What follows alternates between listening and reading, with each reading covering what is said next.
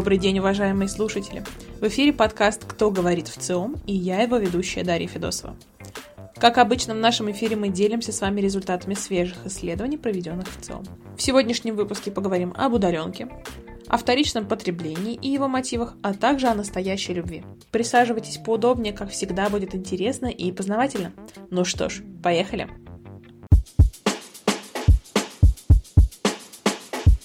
Пандемия повлияла на многие привычные нам практики, в том числе и на формат работы. В этот период многие россияне столкнулись с необходимостью работать из дома. Сегодня, в постпандемической жизни, мы узнали у россиян, как они относятся к удаленной работе. В рамках спецпроекта «СТАС». По данным исследования, опыт удаленной работы имеет каждый четвертый россиянин – 25%. Показатель выше среди женщин, россиян с высшим образованием и россиян старше 60 лет. Если говорить про сегодняшний день, то на сегодняшний день трудятся из дома 10% работающих россиян. По сравнению с 2021 годом показатель не изменился. Работа из дома в подавляющем большинстве случаев – инициатива самого работника. Так считают 65% россиян. Ну а теперь поговорим о плюсах и минусах удаленки. Несмотря на то, что люди оказываются на удаленной работе по разным причинам, 82% из них отметили удобство такого формата. Еще 62 видят в нем больше плюсов. Треть отметили, что плюсов и минусов примерно одинаково. Только на минусы указали 7% россиян. За год произошло изменение восприятия характеристик удаленной работы в сторону комфортности. На 20% выросли оценки эффективности работы дома, на 12% – способности организовать рабочий процесс на дому. На сегодняшний день 85% работающих на удаленке признают, что таким образом легче совмещать рабочие и домашние дела. А вы трудитесь на удаленке? Нравится ли вам такой формат или нет? Делитесь в комментариях, а мы обращаемся к мнению эксперта. Данное исследование комментирует Нина Филимонова, директор Центра развития карьеры Университета правительства Москвы, руководитель молодежных карьерных проектов правительства Москвы.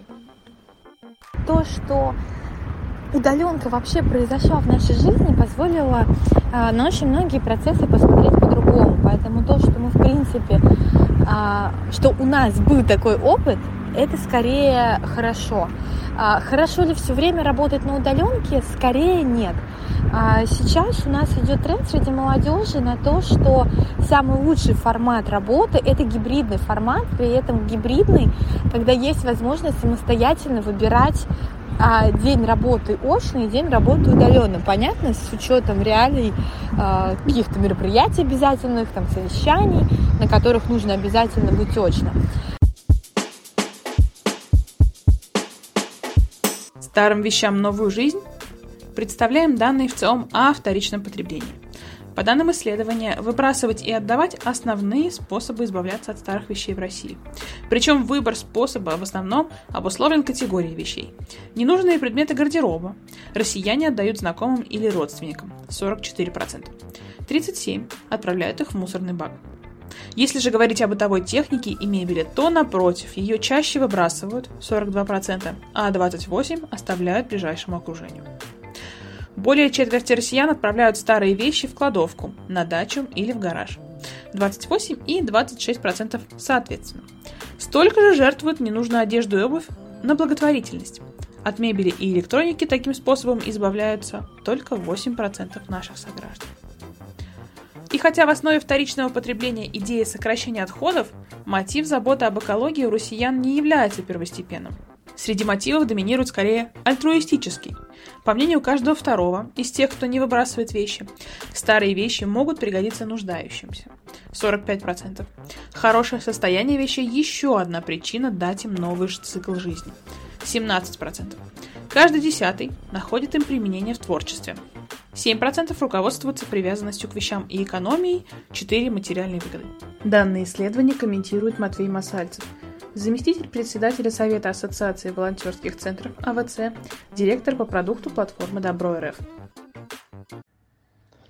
Да, конечно, мы ощущаем, э, что растет тенденция на осознанное потребление среди людей. Мы это видим э, как э, в наших сообществах Ассоциация волонтерских центров объединяет более тысячи партнерских организаций, волонтерских организаций, не только волонтерских организаций. Мы это видим на нашей платформе добро.рф, которая объединяет более трех с половиной миллионов пользователей и 40, более 40 тысяч организаций. Видим по тем проектам и по тем мероприятиям, которые на платформе появляются, а, которые связаны в том числе с э, шерингом вещей, связанные с э, тем, чтобы вещи отдавать на гуманитарную помощь и тем, кто в этом нуждается. Мы это хорошо увидели а, в то время, когда в Россию хлынул поток беженцев а, из восточных регионов Украины, потому что наши сообщества в кратчайшие сроки начали собирать вещи в э, пункты гуманитарной помощи, открытые в э, всех регионах России сейчас. Открыто более 900 пунктов, которые собирают тысячи и тысячи тонн гуманитарной помощи. И это люди, да, это все тоже тысячи и сотни тысяч людей, которые приносят свои вещи и отдают их. А мы видим, э, увидели это еще во время пандемии, что люди готовы делиться своими ресурсами, разными ресурсами и денежными, акция а, «Взаимопомощь мы вместе» собрала а, около двух миллиардов рублей. И временем, так как волонтеры, мы видели, что более 300 тысяч людей присоединилось только к этой акции в качестве волонтеры, отвозили продукты людям. А сейчас эти же волонтеры во многом помогают и в пунктах временного размещения, например, беженцев, ну и во многих других историях, которые, с которыми сталкивается наша страна и отдельные регионы. А, и вещами. Люди, как я уже говорил, несут а, вещи в пункты гуманитарной помощи, и очень много людей приходят с а, таким запросом, что мы, ну, может быть, не готовы быть системными волонтерами или системными благотворителями, но готовы чем-то делиться, хоть что-то отдать другим людям. И в том числе для этих людей, увидев тенденцию, мы создали новый сервис, который сейчас называется «Добро.взаимно». Этот сервис позволяет делиться возможностями, потребностями между всеми людьми, не только между там, благополучателями традиционными и жертвователями, но просто вот равный равному. Ну и как же напоследок не поговорить о любви? Ведь 8 июля отмечался День семьи, любви и верности. По данным ВЦИОМ, большинство россиян испытывали в жизни чувство настоящей большой любви. Об этом заявило 82% опрошенных. За 20 лет этот показатель вырос на 16%. Большинство россиян признались, что в их жизни настоящая любовь была единожды. 67%. Никогда не испытывали чувство настоящей любви 13% россиян. Верят в любовь с первого взгляда больше половины наших сограждан, 59%. Причем к подобным романтическим представлениям склонны в большей степени люди старше 45 лет. Молодежь в этом опросе оказалась более скептична. Данное исследование комментирует Кристина Белавич, эксперт в области развития человеческого капитала, повышения качества жизни людей и компаний, налаживания взаимодействия коммуникаций. Что-то запуталось а, последние сто лет, наверное, в понятии «любовь». Моя гипотеза, что культ э, собственности, опять же, последние сто лет, э, стремился к ста процентам. Этот культ перенесся на отношения между людьми, как в семье, так и в любви. Нельзя иметь любовь, можно только быть любовью. Сейчас э, очень интересно развиваются события, опять же, в силу того, что культ собственности сильно снижается, то и меняются отношения между людьми. Нам больше не нужно быть вместе, чтобы выживать.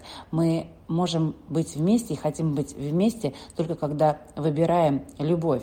И меняется мир, и семья будет трансформироваться, она никуда не денется. Может быть, кто-то не хочет просто какой-то формат прошлого брака, да, э, зависимости людей внутри, а будут э, создаваться э, семьи на основании любви, свободы, очень таком серьезном уважении чужих потребностей, чужих границ, на основании общего видения, развития общего видения. То есть не против кого-то, а вместе с кем-то, ради чего-то, для чего-то. И когда нам вместе здорово, весело и интересно. Мне кажется, что быть любовью, как, именно как стратегия жизни, сейчас э, становится очень осознанным выбором для людей. Мой прогноз очень оптимистический. Ну и, соответственно, любовь спасет мир, как иначе. Напоминаем, что познакомиться с подробными результатами исследований вы можете на сайте вциом.ру и на страницах в наших социальных сетях. Все выпуски подкаста «Кто говорит в ЦИОМ» доступны на всех крупных платформах от Яндекс Музыки до Apple и Google. Слушайте, подписывайтесь и рекомендуйте нас друзьям. С вами был подкаст «Кто говорит в ЦИОМ» и его ведущая Дарья Федосова. Встретимся через неделю. Пока!